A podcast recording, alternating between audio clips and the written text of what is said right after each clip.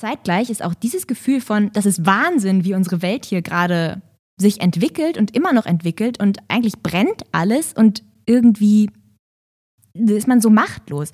Und ich glaube, dieses Gefühl von Machtlosigkeit und Ohnmacht, das wollte und konnte ich nicht akzeptieren. Und dann bin ich eben selber durch eine Freundin aufs Glückslokal gestoßen. Und das war so für mich so ein Aha-Erlebnis von, ach krass, so kann es gehen. Also, dass man wirklich ein Alternativmodell hat.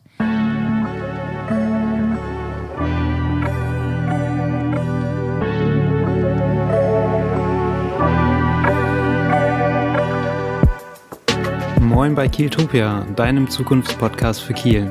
Wir sprechen mit NachhaltigkeitsakteurInnen aus der Stadt über ihre Vision für Kiel. Von Müllvermeidung über Multikulturalismus bis hin zu Klimaneutralität und Wirtschaftsfragen behandeln wir viele spannende Themen und stellen euch die KielerInnen vor, die unsere Stadt auf ihrem Gebiet voranbringen. Gemeinsam sprechen wir darüber, wie ein nachhaltiges Kiel in der Zukunft aussieht.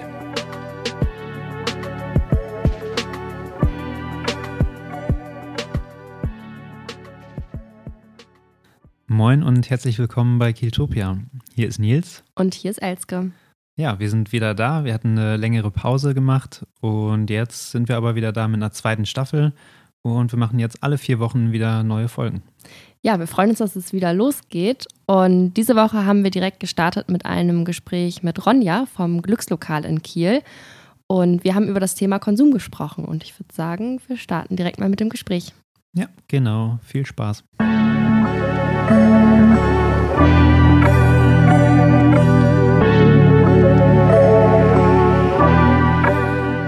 Ja, herzlich willkommen bei Kiltopia, liebe Ronja. Schön, dass du heute bei uns bist. Ja, ich danke dir vielmals, liebe Elske, für diese Einladung. Ja, sehr, sehr gerne. Magst du dich vielleicht zu Beginn einmal vorstellen? Sehr gern. Also, mein Name ist Ronja und ich arbeite fürs Glückslokal. Und das Glückslokal das findet man in der Alten Mu oder auf dem Gelände der Alten Mu am Lorenzendamm 6 bis 8. Und erstmal so überhaupt einleitend, das Glückslokal ist die Sharing Community in Kiel. So bezeichnen wir uns ganz gerne selber. Und wir sind ein Verein. Das heißt, wir haben Mitglieder, mit denen wir so diese, dieses Sharing eben leben. Also tatsächlich ganz aktiv auch so in diesem ja, in diesem Sinne. Ja, das klingt nach einer richtigen ja, Gemeinschaft tatsächlich.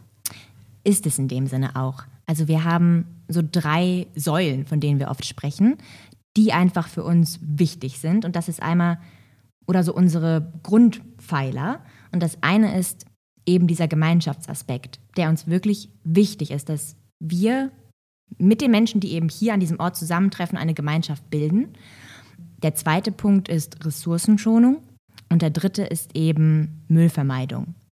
Und ja, in diesem Sinne, diese zwei Punkte, Müllvermeidung und Ressourcenschonung, in dieser Gemeinschaft wirklich zu leben. Mhm. Und wie genau funktioniert das? Also kann jede und jeder bei euch Mitglied werden? Ja, absolut. Also jede, jeder kann Mitglied werden. Ist aber nicht, also man kann auch als Nichtmitglied uns auf jeden Fall besuchen. Also das ist uns auch total wichtig, dass eben Leute ganz äh, ungehindert hier reinkommen können. Und es ist so, wenn du Mitglied bist, hast du andere Möglichkeiten, aktiv hier dran teilzunehmen. Wir haben eben drei verschiedene Mitgliedschaften. Und das heißt, die Mitglieder können dann zwischen diesen Mitgliedschaften wählen. Also wir haben einen Mitgliedsbeitrag, das ist von 5 Euro, das ist die kleinste Mitgliedschaft, die du im Monat zahlst. Dann staffelt sich das so, die nächste ist 10 Euro im Monat und die andere dann die letzte 15 Euro im Monat. Und je nachdem, welche Mitgliedschaft du hast, hast du auch ein bestimmtes Kontingent. Bei der kleinsten, bei den 5 Euro, darfst du fünf Teile aus dem Glückslokal mitnehmen. Bei der nächsten sind es 20 und bei der größten für 15 Euro im Monat sind es 30 Teile. Das heißt, je nachdem, welche Mitgliedschaft du wählst, kannst du dein Kontingent, also hast du ein unterschiedliches Kontingent. Wenn du jetzt aber als Besucherin hier reinkommst und kein Mitglied bist, kannst du trotzdem an diesem Mini-Kosmos teilnehmen. Wir haben zum Beispiel jeden Monat eine Monatsaktion. Und da haben wir dann beispielsweise drei Teile oder immer drei Teile.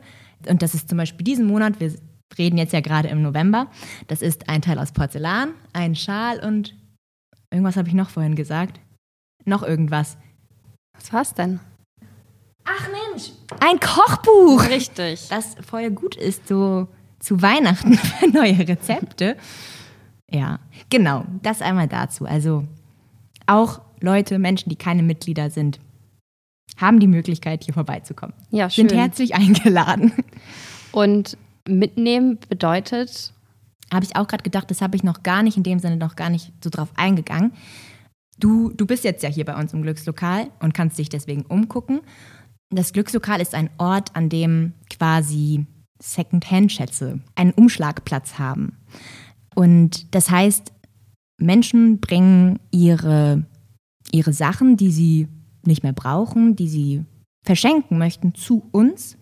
Und wir haben hier eben diesen Standort, an dem, ja, in dem Sinne, Gegenständen ein zweites Leben geschenkt werden kann. Und wir haben zum Beispiel hier, ja, das sehen jetzt natürlich die ZuhörerInnen nicht, aber wir haben von Kleidung über Bücher, über Haushaltsware, über, also Waren, über Elektronik, über Taschen, Kinder, Kindersachen, Schuhe, einfach allerhand hier. Also das ist mit Sachen dann gemeint. Ja, also ich habe hier mich tatsächlich gerade umgeschaut vor dem Gespräch und ich würde sagen, hier findet wirklich jede und jeder etwas. Also es ist eine Riesenauswahl an Dingen. Sehr beeindruckend auf jeden Fall. Mhm. Muss ich denn Mitglied sein, um hier Dinge abzugeben? Nein, das nicht. Also Sachen verschenken kann tatsächlich jeder. Jede. Ja. Genau. Okay, und mhm. dann kann ich einfach zu den Öffnungszeiten hier vorbeikommen und Dinge abgeben. Du kannst während der Öffnungszeiten, das ist so, das haben wir vor allem so während des Lockdowns eingeführt oder aus dem sich lösenden Lockdown heraus resultierend, dass man während der Öffnungszeiten maximal zehn Teile mitbringen kann, weil wir einfach noch in einem begrenzten Team, ähm, Teamanzahl hier vor Ort sind und deswegen vor dem Corona-Ausbruch hatten wir es eben so, dass du wirklich auch mit deinen IKEA-Kartons gekommen konntest während der Öffnungszeiten. Aber das können wir einfach nicht mehr leisten gerade. Wenn du aber deine IKEA-Kartons oder andere Kartons vorbeibringen möchtest, dann ist es derzeit so, dass man einen Termin außerhalb der Öffnungszeiten vereinbart, so ein Verschenktermin. Und dann kannst du deine Sachen gerne bei uns verschenken und abgeben. Das klingt auf jeden Fall ziemlich einfach. Ist es. Nur eine Mail schreiben. Wie viele Mitglieder habt ihr aktuell? Wir haben Stand jetzt, also November 2021, so rund 700 Mitglieder. Wow. Genau. Mhm. Und was vielleicht in dem Zuge ganz interessant ist, unser Verein in dem Sinne organisiert sich über den größten Teil durch die Arbeit von Ehrenamtlichen. Ich weiß nicht, ob ich dir jetzt eine Frage vorweggreife. Nein, erzähl nee, gerne. okay. Und wir haben derzeit einen echt großen Höchststand an Ehrenamtlichen, was total toll ist, weil wir wirklich so um die 20 Ehrenamtliche sind. Und es gibt, also die, die Aufgabe der Ehrenamtlichen ist eben, diese ganzen Schichten zu schmeißen in dem Sinne, also zu, dass das überhaupt stattfinden kann. Und wir haben eben reguläre Öffnungszeiten dienstags und donnerstags von 16 bis 19 Uhr und am ersten und dritten Sonntag im Monat von 14 bis 17 Uhr. Und das wird eben dann von den Ehrenamtlichen getragen, sodass dass es überhaupt möglich ist, dass diese Öffnungszeiten stattfinden können. Das ist, was so offiziell während der Öffnungszeiten passiert. Aber tatsächlich läuft dieses ganze System Glückslokal auch nur, weil auch während, also außerhalb dieser Öffnungszeiten, die Ehrenamtlichen alles machen in dem Sinne. Also von eben diese Verschenktermine, von denen ich vorhin sprach, dass man das zum Beispiel anbietet, das ist auch ein ehrenamtlicher Teil. Oder auch sowas wie, du siehst, es ist ja, es ist groß hier und es gibt unglaublich viel, viele Dinge. Die stauben natürlich auch ein. Das heißt auch so etwas wie, dass wir mit dem Staubtuch mal durchgehen. Das ist total wichtig. Oder eben auch sortieren. Weil klar, wenn die Mitglieder kommen und die Sachen sich angucken, da, da ist es ganz klar, dass auch die Ordnung ein bisschen flöten geht. So. Und das ist aber ein Punkt, der super wichtig ist, dass hier diese Struktur erhalten bleibt, damit es eben nicht im Chaos versinkt, weil wir haben viele Dinge und Gegenstände. Und umso wichtiger ist es eben, dass da diese Klarheit bleibt, dass alles in seiner Abteilung bleibt, dass beispielsweise die Größen auch bei der, bei der Kleidung, dass das alles in dem Sinne das braucht immer wieder eine Kontrolle. So. Ja, ich habe, äh, kann ich ja noch mal kurz erzählen, mhm. eben auch schon beim, äh, bei der Führung, auch war ich ganz begeistert von der Ordnung, die hier herrscht. Also es ist wirklich nicht wie ein Flohmarktstand, wo man sich erstmal vielleicht durchfühlen muss, sondern wirklich alles sortiert. Und wenn man eine bestimmte Sache sucht, dann weiß man sofort, wo man hingehen kann mhm. und wo man fündig werden kann. Und ja, das sieht man auf jeden Fall, die Arbeit, die ihr da reinsteckt. Das war auch wirklich so eins der Sachen oder einer der Punkte, der mich so beeindruckt hat, aber auch so über die Zeit, in der ich jetzt selber hier so aktiv bin. So dieses Begreifen, wie viel Prinzip und Struktur hier einfach hinter ist. Und dass es totalen Sinn hat, nicht alles wahllos und aus dem ersten Impuls einzuräumen, dass du dich wirklich erstmal einarbeiten und einfinden musst. Magst du vielleicht mal ein bisschen zu der Gründung vom Glückslokal mhm. erzählen? Wie kam das zu dieser Idee? Also das Glückslokal ist 2014, ich meine im März gegründet worden. Und das war eine Initiative oder eine Idee, eine Projektidee von sieben Leuten. Und das, was, das ist so wie bei euch, das 2014 haben diese sieben Leute eben diesen, du musst mich jetzt korrigieren, Jubidu. Jubidu, ja genau, diesen Jubidu-Preis gewonnen. Und das war in dem Sinne dann, dadurch haben sie, ich glaube, sie haben den, sowohl den Jurypreis als auch den Publikumspreis bekommen und das ist ja auch mit Preisgeld verbunden. Dadurch hatten sie die Möglichkeit, diese Idee vom Glückslokal wirklich ins Leben zu rufen. Und das erste Glückslokal war in Garden von, ich meine, April bis September 2014. Und dann sind die eben hier in die alte Mu umgezogen. Also die Räumlichkeiten, in denen wir jetzt sind, da sind, ist das Glückslokal seit eben ja, Oktober 2014. Und die Idee oder die Motivation von diesen sieben Gründern mit, also GründerInnen, war eben ein, ja, was ich vorhin auch schon meinte, einen Standort zu schaffen, wo eben Dinge ein zweites Leben bekommen. Also in dem Sinne ein Alternativmodell zum heutigen Konsum zu schaffen. Und das tatsächlich dann auch mit den Mitgliedern zu kultivieren. Und was ist deine persönliche Motivation? Warum bist du hier beim Glückslokal tätig? Mm, ich glaube auch, also weil auch, auch aus diesem Gründungsgedanken von diesen sieben GründerInnen, so wenn man oder wenn ich mir so die unsere Welt angucke und merke, oh, hier läuft was ganz arg schief. Und einfach, also ich bin der Auffassung, dass auch einfach am System was ganz arg schief ist. Weil, für, also ich, ich denke, es liegt auf der Hand, dass man mit endlichen Ressourcen kein dauerhaftes Wachstum erzeugen kann. Und ich finde das Wahnsinn eigentlich nur. Und zeitgleich ist auch dieses Gefühl von, das ist Wahnsinn, wie unsere Welt hier gerade sich entwickelt und immer noch entwickelt und eigentlich brennt alles und irgendwie ist man so machtlos. Und ich glaube, dieses Gefühl von Machtlosigkeit und Ohnmacht, das wollte und konnte ich nicht akzeptieren. Und dann bin ich eben selber durch eine Freundin aufs Glückslokal gestoßen. Und das war so für mich so ein Aha-Erlebnis von, ach krass, so kann es gehen. Also, dass man wirklich ein Alternativmodell hat zum anonymen, sehr günstigen Konsum, der aber auf ja, unfassbar vielen Schultern ja getragen wird. Und ich glaube eben so, also für mich hat es unfassbar viel Sinn, einfach hier zu sein, weil ich das Gefühl habe, ich biete was anderes an und auch so im Sein eben mit den Mitgliedern zu merken, hier sind so viele Gleichgesinnte. Und dass du das Gefühl hast, du bist auch nicht alleine. Also zum einen, dir geht es nicht mit dieser Wahrnehmung so, dass du eben einsam damit bist, sondern ja, es gibt ganz viele, die genauso denken. Und das wiederum gibt dir auch dann ein Gefühl von Möglichkeit. Also du hast auch so, ach krass, es gibt mehrere, die so denken. Wir sind viele und immer mehr. Und ich glaube, das ist auch, ja, das, was Hoffnung, ganz viel Hoffnung einfach so mit sich bringt. Finde ich total spannend, wie du erzählst, dass diese Ohnmacht, die du zum einen fühlst, dass die durch dein Engagement hier ja gedämpft werden kann. Ja. Also in dem Sinne habe ich das Gefühl, ah ja, hier bin ich an der richtigen Stelle. Wir sind auf keinen Fall fertig.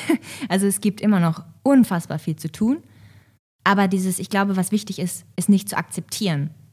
Sondern Und seinen eigenen Beitrag zu leisten. Ganz genau. Ja, total inspirierend auf jeden Fall.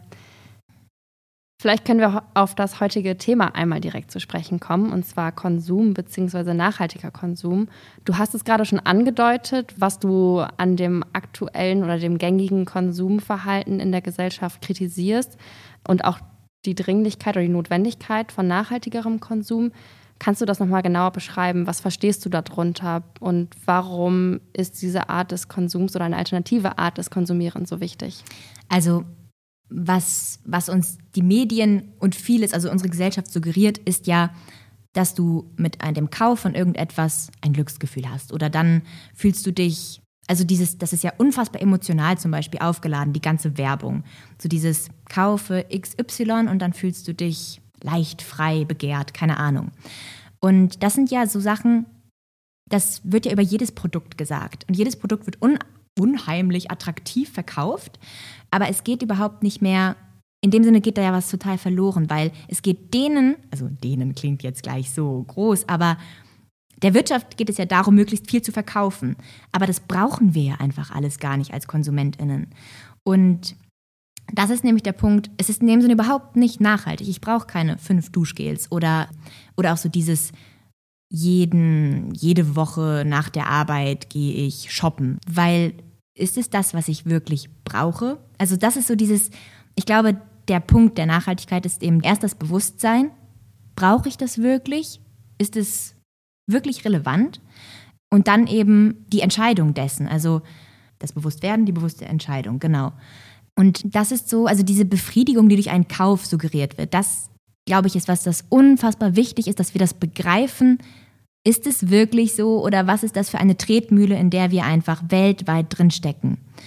Und in dem Sinne ist es so, dass das, was das Glückslokal ja auch bietet, diese Sachen, die wir haben und jede, jeder von uns hat ja einfach zu Hause Sachen, die stehen da vielleicht rum und wir haben die schon seit ein paar Jahren mittlerweile gar nicht mehr wirklich benutzt.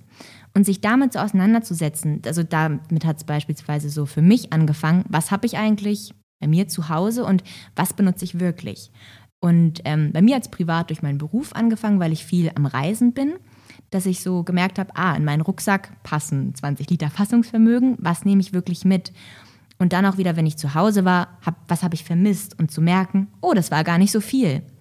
Und zeitgleich war das auch so eine ganz krasse, für mich persönlich, so eine Erleichterung zu merken, ah, was brauche ich wirklich, was vermisse ich? Das irgendwie auch befreit, also dass Dinge einfach auch belasten können. Und hier ist es dann eben das, das finde ich, das ziemlich Tolle auch an diesem Konzept, hier kommen auch wirklich Sachen, wo du merkst, das sind irgendwie Herzstücke auch gewesen.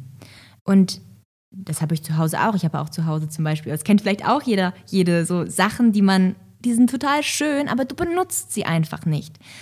Und das dann so aus den Händen zu geben und beispielsweise hier in diesen Kreislauf zu geben und dann wiederum zu, zu sehen oder zu wissen, dass andere Menschen das mitnehmen und sich total daran erfreuen können, weil sie es vielleicht auch wirklich brauchen.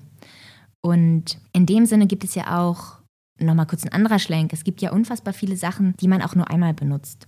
Also so sei es, ja gut, eine, eine Konservendose oder so ein Konservenöffner brauchst du jetzt nicht einmal, aber vielleicht für diesen einen, dieses einem, keine Ahnung, Erlebnis oder Ereignis brauchst du jetzt diesen Konservenöffner und dann kaufst du ihn dir und danach landet der irgendwie in der Ecke. Und es sind so diese Punkte, dass du zum Beispiel mit dem Glückslokal einfach die Möglichkeit hast, auch so, ja, dann diese Sachen nicht unbedingt kaufen zu müssen und dann liegen sie in der Ecke, sondern es ist in dem Sinne einfach viel nachhaltiger, weil die Sachen schon da sind. Und wenn man sich so überlegt, wie viele Haushalte wahrscheinlich Dosenöffner haben und die dann irgendwo zwei oder drei oder vier, keine Ahnung. Das ist jetzt auch dieses ganz banale Beispiel, aber ich glaube, jeder kennt irgendwie so Punkte, Gegenstände, wo er weiß, ah ja, ja, genau, das muss ich mir jetzt extra kaufen, bla. Das ist sowas, was mir dazu jetzt direkt in den Kopf fällt. Ich finde total spannend, was du sagst, so über diese Glücksgefühle, die einen Kauf oder die uns suggeriert werden, dass ein Kauf eines Produkts oder eines Gegenstandes auslöst, dass das auch hier durch das Abgeben von Dingen, die einen zu Hause belasten, die einen vielleicht in, für einen kurzen Moment glücklich mhm. gemacht haben, aber dann über einen viel längeren Zeitraum im Kleiderschrank belasten, weil ach, irgendwie ziehe ich es ja doch nie an und ich kann es aber nicht abgeben und das jeden Tag wieder zu sehen. Und ich finde das total spannend, dass das Glückslokal quasi dieses Glücksgefühl an einer mhm. ganz anderen Stelle auslösen kann und das auf eine längerfristige und ökologisch nachhaltigere Art und Weise. Ähm, ja, finde ich auf jeden Fall ja. spannend, diese emotionale Ebene dabei. Und es gibt, also ich tatsächlich so, als so während der Schichten erlebt man ganz oft so Momente, dass es begegnen sich beispielsweise zwei Mitglieder und der die eine sagt, Mensch, du hast ja meine Jacke an und die andere nein oder der andere so, wirklich? Und auf beiden Seiten zu merken, da freut sich jemand so sehr, dass diese Jacke beispielsweise getragen wird und der andere, die andere ist so froh. Also so, das ist so schön. Ja. Und das ist dann so wieder auch so dieses Gemeinschaftsgefühl, was ganz krass ist, weil die beiden freuen sich, ich freue mich dann. Und es ist so, ja, es ist in dem Sinne so sinnvoll. Und ja. ja. Mhm. Vielleicht können wir noch einmal über Kiel sprechen. Mhm. Ähm, und zwar hast du vorhin schon, ich weiß nicht mehr genau, wie du es ausgedrückt hast, aber du hast gesagt, dass hier schon ein alternatives System zum gängigen Konsumverhalten gelebt wird. Vielleicht kannst du mal erzählen, wie stellst du dir vor oder wie kann Konsum in der Zukunft in Kiel aussehen, der sozial und mhm. ökologisch verträglicher ist? Ja, ich glaube, dabei, also fange ich tatsächlich auch noch mal kurz hier an, weil so etwas, also was ich sowohl am eigenen oder bei mir selber merke, aber zum Beispiel auch andere Ehrenamtliche oder andere Mitglieder, die wirklich berichten, dass sie hier durch das Glückslokal einfach ein anderes Konsumverhalten entwickelt haben. Und sei es, dass es auch über Phasen geht, diese Entwicklung. Vielleicht, dass man am Anfang sein Kontingent immer total ausschöpft und dann aber irgendwann merkt, okay, jetzt habe ich meine fünf Teile mit und davon brauche ich das und das aber eigentlich doch nicht oder möchte ich doch nicht haben. Dann bringt man es wieder.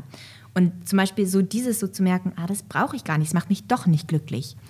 Dass da ein ganz großes Umlernen und Umdenken eben stattfindet. So alleine mit diesen, ich habe theoretisch die Möglichkeit, aber brauche ich es eigentlich?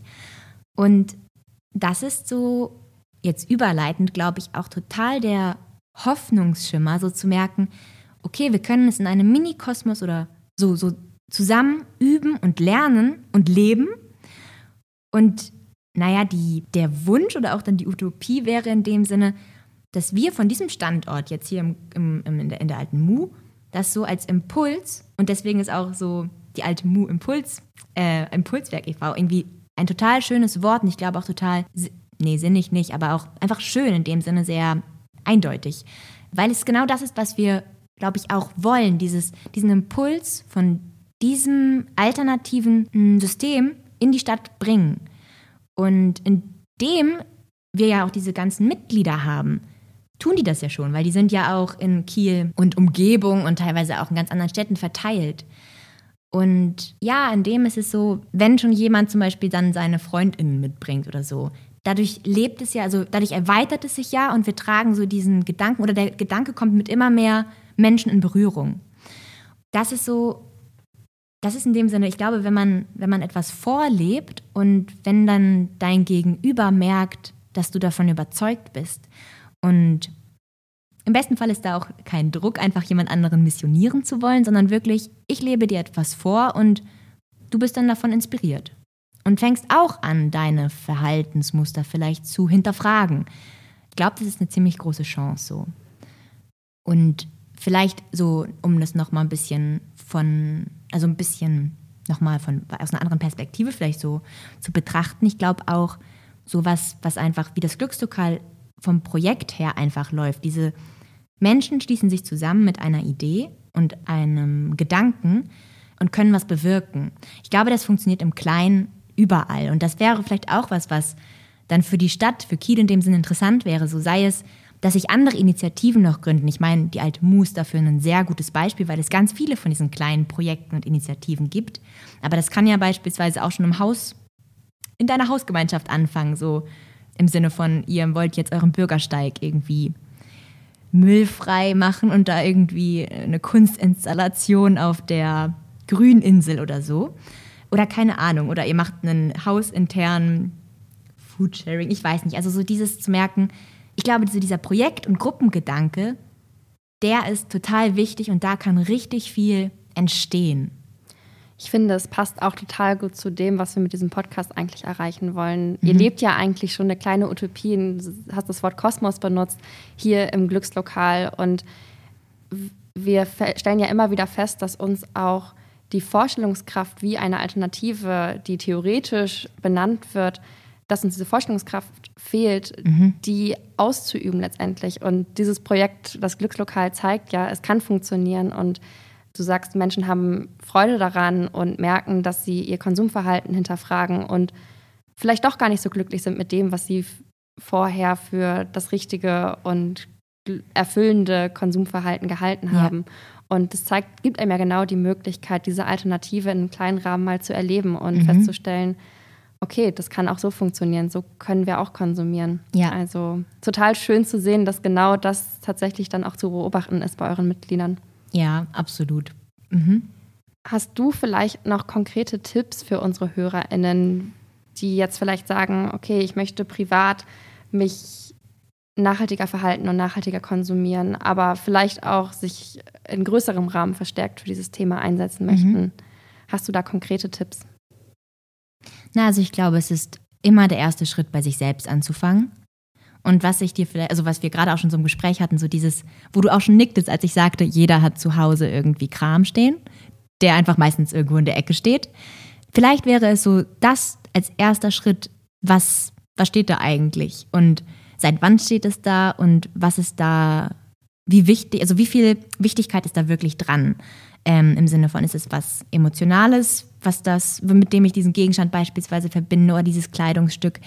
Also wirklich mal zu gucken, was besitze ich eigentlich und sich dann vielleicht auch so, oder auch im Konsum, dann eben, brauche ich das jetzt wirklich? Oder dieses Untersuchen, aus welchen Gründen kaufe ich es? Ist es ein Lustkauf oder ein Frustkauf, wie auch immer?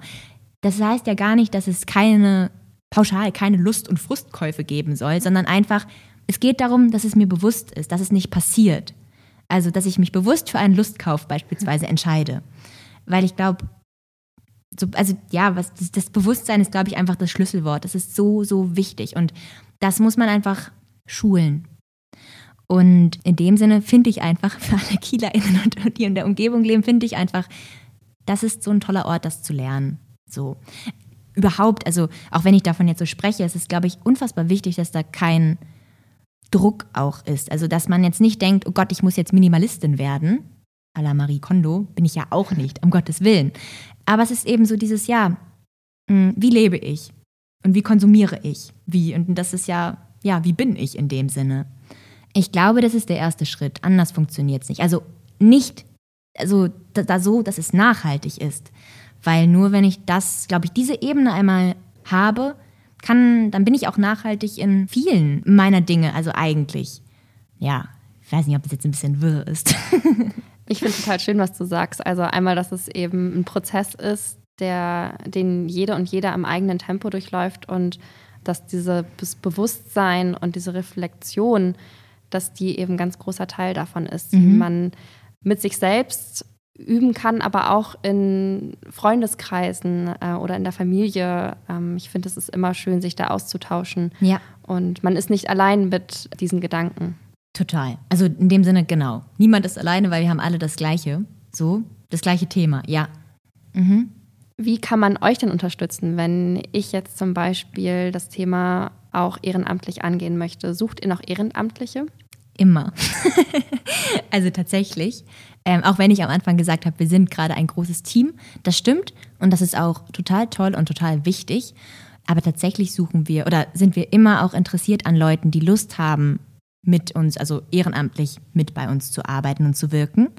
Weil es einfach, es gibt so viele Aufgaben und, und oder man kann sich auch in dem Sinne, das ist auch das Schöne an diesem Ort, dass du auch mit deinen eigenen Qualifikationen dich einbringen kannst. Also wenn es vielleicht auch gar nicht unbedingt dein Ding ist, jetzt die ganze Zeit während einer Öffnungszeit hier zu stehen, sondern du auch Lust hast, sei es zu sortieren, keine Ahnung. Das sind alles Möglichkeiten, sich auch einzubringen, so. Das also, klar, ein Ehrenamt ist absolut eine Möglichkeit, sich aktiv hier einzubringen. In dem Sinne bist du auch klar irgendwo auf eine Weise aktiv, wenn du Mitglied wirst. Natürlich unterstützt du uns damit auch. So durch die Mitgliedsbeiträge zahlen wir eben die Miete und die Verwaltungskosten für die Mitgliederorganisation und so. Auch eine Möglichkeit, Mitglied zu werden. Auch wir sind immer offen für Impulse. Also wirklich, auch gerade von Mitgliedern oder auch einfach Leute, die vorbeikommen und Anregung haben. Also das ist auch für uns, wir haben zwar hier unser Konzept, aber da gibt es ja auch ganz viel also nee, das Konzept an sich steht, aber wir sind einfach auch voll offen für Impulse. Ja, schön. Also auf jeden Fall viele Möglichkeiten, euch zu unterstützen und gleichzeitig dieses Modell auszuprobieren? Oh, ich kann, darf ich Werbung machen? Na klar. Hashtag Werbung wird unbezahlt. nee, ich weiß nicht. Wir haben zum Beispiel jetzt zur Weihnachtszeit eine Verschenkmitgliedschaft. Also wenn man zum Beispiel ein Weihnachtsgeschenk sucht für eine Person, die eben hier noch nicht Mitglied ist, kann man eben eine Verschenkmitgliedschaft für diese Person kaufen. Und dann kann diese Person beispielsweise, das kann wahlweise, also gibt verschiedene Zeiträume von drei über sechs Monate so, das einmal ausprobieren, dieses ganze Konzept. Und ob das vielleicht etwas für sie, für diese Person ist. Total schön. Das muss ich mir auf jeden Fall merken. Ja, ist Eine abschließende Frage noch. Gibt es noch irgendwas, was du auf dem Herzen hast, worüber wir noch nicht gesprochen haben, was du aber unbedingt loswerden möchtest? Ja, ich frage mich, warum dieses System, was wie das Glückslokal, ich meine, es gibt es jetzt seit 2014, warum das noch nicht weiter in der Welt ist. Also im Sinne von, ich, also, ich glaube, ich, also wenn du jetzt so fragst, gibt es etwas, da würde ich mir eigentlich, glaube ich, wünschen, das schließt so ein bisschen vielleicht auch nochmal an unsere, nee, ist eine Erweiterung von der Utopie, aber so dieses, dass so solche Konzepte mehr aus dem Boden sprießen oder auch so Ableger in dem Sinne noch weiter verbreitet sind, weil es kommen auch immer mal wieder so Leute aus München oder so vorbei und sagen, cool, wieso gibt es das bei uns nicht? Wo ich mir denke, hm, ja, warum gibt es das bei euch nicht? Ich finde, das müsste, es müsste noch mehr Glückslokale in dem Sinne geben. Also ein kleiner Appell. Ja, also egal wo ihr seid, gründet doch einfach mal so ein annäherndes System vielleicht ans Glückslokal. Ihr könnt uns auch kontaktieren. Ja, ja, schön. Vielen, vielen Dank für das tolle Gespräch. Ich danke dir auch. Und ich würde sagen, euch weiterhin ganz viel Erfolg, viele neue Mitglieder. Mhm. Und ähm, ich gehe jetzt noch mal ein bisschen stöbern. Ja, guck mal nach der Monatsaktion.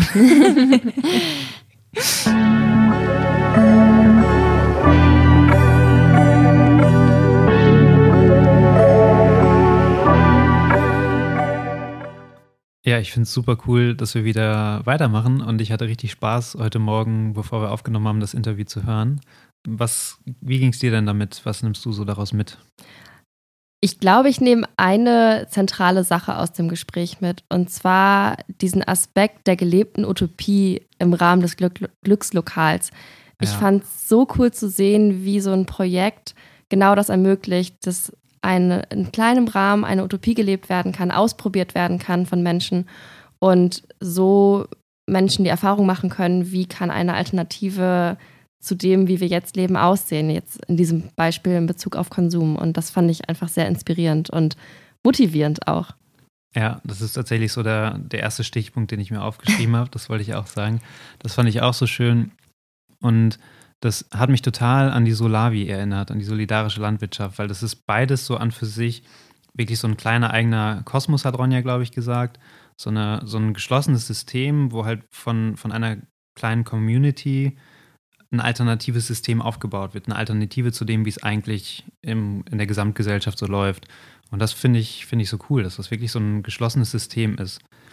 Und also ich fand auch, dass das dadurch, es ist mehr als jetzt nur so ein Second-Hand-Shop, was ja zum Beispiel auch eine Form von nachhaltigem Konsum ist, aber es ist ja nicht nur, du gehst da rein und kaufst Sachen, sondern es ist wirklich ein, ein geschlossenes System. Einige Leute bringen ihre Sachen mit, andere bringst wieder weg so und daraus entsteht dann so eine, so eine Community und es ist irgendwie ein, ja, ein ganz anderes Konsummodell so. Also es ist mehr als einfach nur eine Form von Konsum, sondern es ist ein gesamtes System und Modell und das finde ich so, so besonders daran. Total und dieses Modell lässt sich dann ja auch übertragen. Ronja hat es angesprochen, so dass das, sie sich wünschen würde, dass das auf die Kieler Innenstadt sich auswirkt, dass so ein Modell funktioniert und Menschen im Laufe des Prozesses ihrer Mitgliedschaft realisieren, okay, so kann es auch laufen und das macht mir auch Spaß, so konsumiere ich auch gerne. Das ist wirklich eine Alternative. Und äh, diesen Denkwandel, den finde ich einfach, der ist so viel wert. Und ja, es stimmt, das ist wirklich eine Parallele da zur Solavi. Ja. Ja, ich, ich kann mir das auch irgendwie ganz gut vorstellen, wenn man das ausweitet, also sowohl jetzt auf einer großen nationalen Ebene, aber als auch innerhalb von Kiel, weil das ist ja jetzt ein Laden oder ein, ein Ort, an dem man alle möglichen Dinge tauscht. Aber man kann das ja auch, also wenn das so eine deutlich größer gelebte Utopie jetzt wird, sag ich mal, in Kiel, dann kann es ja dieses System, es kann es ja für Klamotten geben, es kann es aber auch für Möbel geben oder für Bücher. Also weiß nicht, es gibt ja diese kleinen Büchertauschregale, die man manchmal so sieht. Bei uns hier am Südfriedhof oben steht eins. Aber also, dass sich dieses System so ausweitet, das kann ich mir eigentlich ziemlich gut vorstellen, dass es so für verschiedene Bereiche überall diese Tauschorte gibt und diese Gemeinschaften, in denen dann Dinge in dieser Tauschform konsumiert werden. Ja, auf jeden Fall. Vielleicht lässt sich da auch für Kiel nochmal der Leihladen nennen, den es ja auch gibt, in dem zum Beispiel auch Werkzeug geliehen werden kann. Das ist zwar dann nicht, dass man es mit nach Hause nimmt und einem gehört dieser Gegenstand, aber es sind eben Gegenstände, die wir alle mal gebrauchen, um zum Beispiel ein Regal an die Wand zu bringen. Aber das benötigt man nicht tagtäglich und nicht jeder braucht eine voll ausgestattete Werkstatt im Keller. Und ja, das sind, könnten eben auch ähnliche Modelle sein, die das ergänzen könnten. Ja, ich finde, also daraus kann man ein bisschen so eine, so eine Bewegung kann man da irgendwie erkennen, finde ich, die mit diesem Bottom-up-Approach quasi von unten so ein bisschen das System Stück für Stück verändert. Also vor allem, wenn dieser Wunsch von Ronja auch in Erfüllung geht, dass, dass es eben in anderen Städten auch gibt, dass dann die Leute in München auch so ein System haben zum Beispiel und so eine Community und dass es überall gibt, dass man dann wirklich ja halt einfach das, das große System, was ja viele Probleme hat, dass man das so ein bisschen von unten heraus eben verändert mit den Mitteln, die wir eben haben und sich so ein kleines eigenes Parallelsystem, was irgendwie nachhaltiger und toller ist, dass man sich das dann irgendwie aufbaut. Ja, und das aber gleichzeitig total niedrigschwellig der Einstieg dazu ist. Also wirklich zugänglich für alle. Es gibt ja auch dieses, die Monatsaktion also da kann wirklich jede und jeder einfach mal ausprobieren und schauen, ey, ist das eine Alternative für mich? Funktioniert das? Und es ist eben ja kein geschlossener Kosmos, sondern ein total offener Kosmos dann auch irgendwo. Ja, ich finde auch mit dem, mit dem System nochmal auch so spannend zu sehen. Also sie hat ja auch zwischendurch gesagt, dass man auch diesen Druck rausnehmen muss. Also ich finde, man muss da auch so nochmal eine Ebene zurücktreten und sagen, okay, wir können jetzt nicht alleine das System verändern. Es ist cool, dass wir uns ein, ein kleines eigenes System aufbauen. Aber man muss auch, glaube ich, in dem Gesamtbild sehen, dass natürlich auch die Politik eigentlich richtig viele Dinge regeln kann. Und also, weiß ich nicht, beispielsweise so dieses Lieferkettengesetz oder so, das sind ja Stellschrauben, wo die Politik halt dafür sorgen kann, dass die Dinge, die wir auch neu konsumieren, dass die auch besser hergestellt werden. Und natürlich ist auch die Politik gefragt, um das System so zu verändern. Aber das dauert halt einfach so lang und es reicht irgendwie häufig ja nicht. Das ist, das ist ja immer wieder dieses gleiche Problem, dass irgendwie, weiß ich, man sieht diese Ansätze, aber es reicht nicht ganz und es dauert zu lang. Und deswegen finde ich das so mega cool, dass es halt eben von unten heraus von Menschen halt diese Initiativen gibt, die dann ein eigenes System sich aufbauen.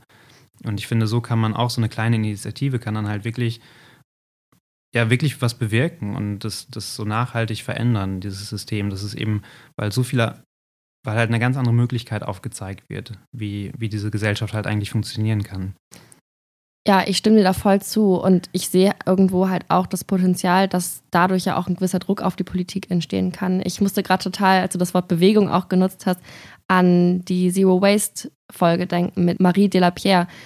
Die hat ja auch gesagt, dass das eine Bewegung ist. Und ich finde es zum Beispiel total spannend, dass mittlerweile in klassischen Supermärkten wie Rewe teilweise unverpackt Stationen existieren. Und auch da sieht man ja einen Wandel, dass aus diesen kleinen, geschlossenen Unverpackt-Läden sich diese Bewegung ja viel vergrößert hat. Und ja, sowas kann natürlich mit so einer Bewegung genauso passieren.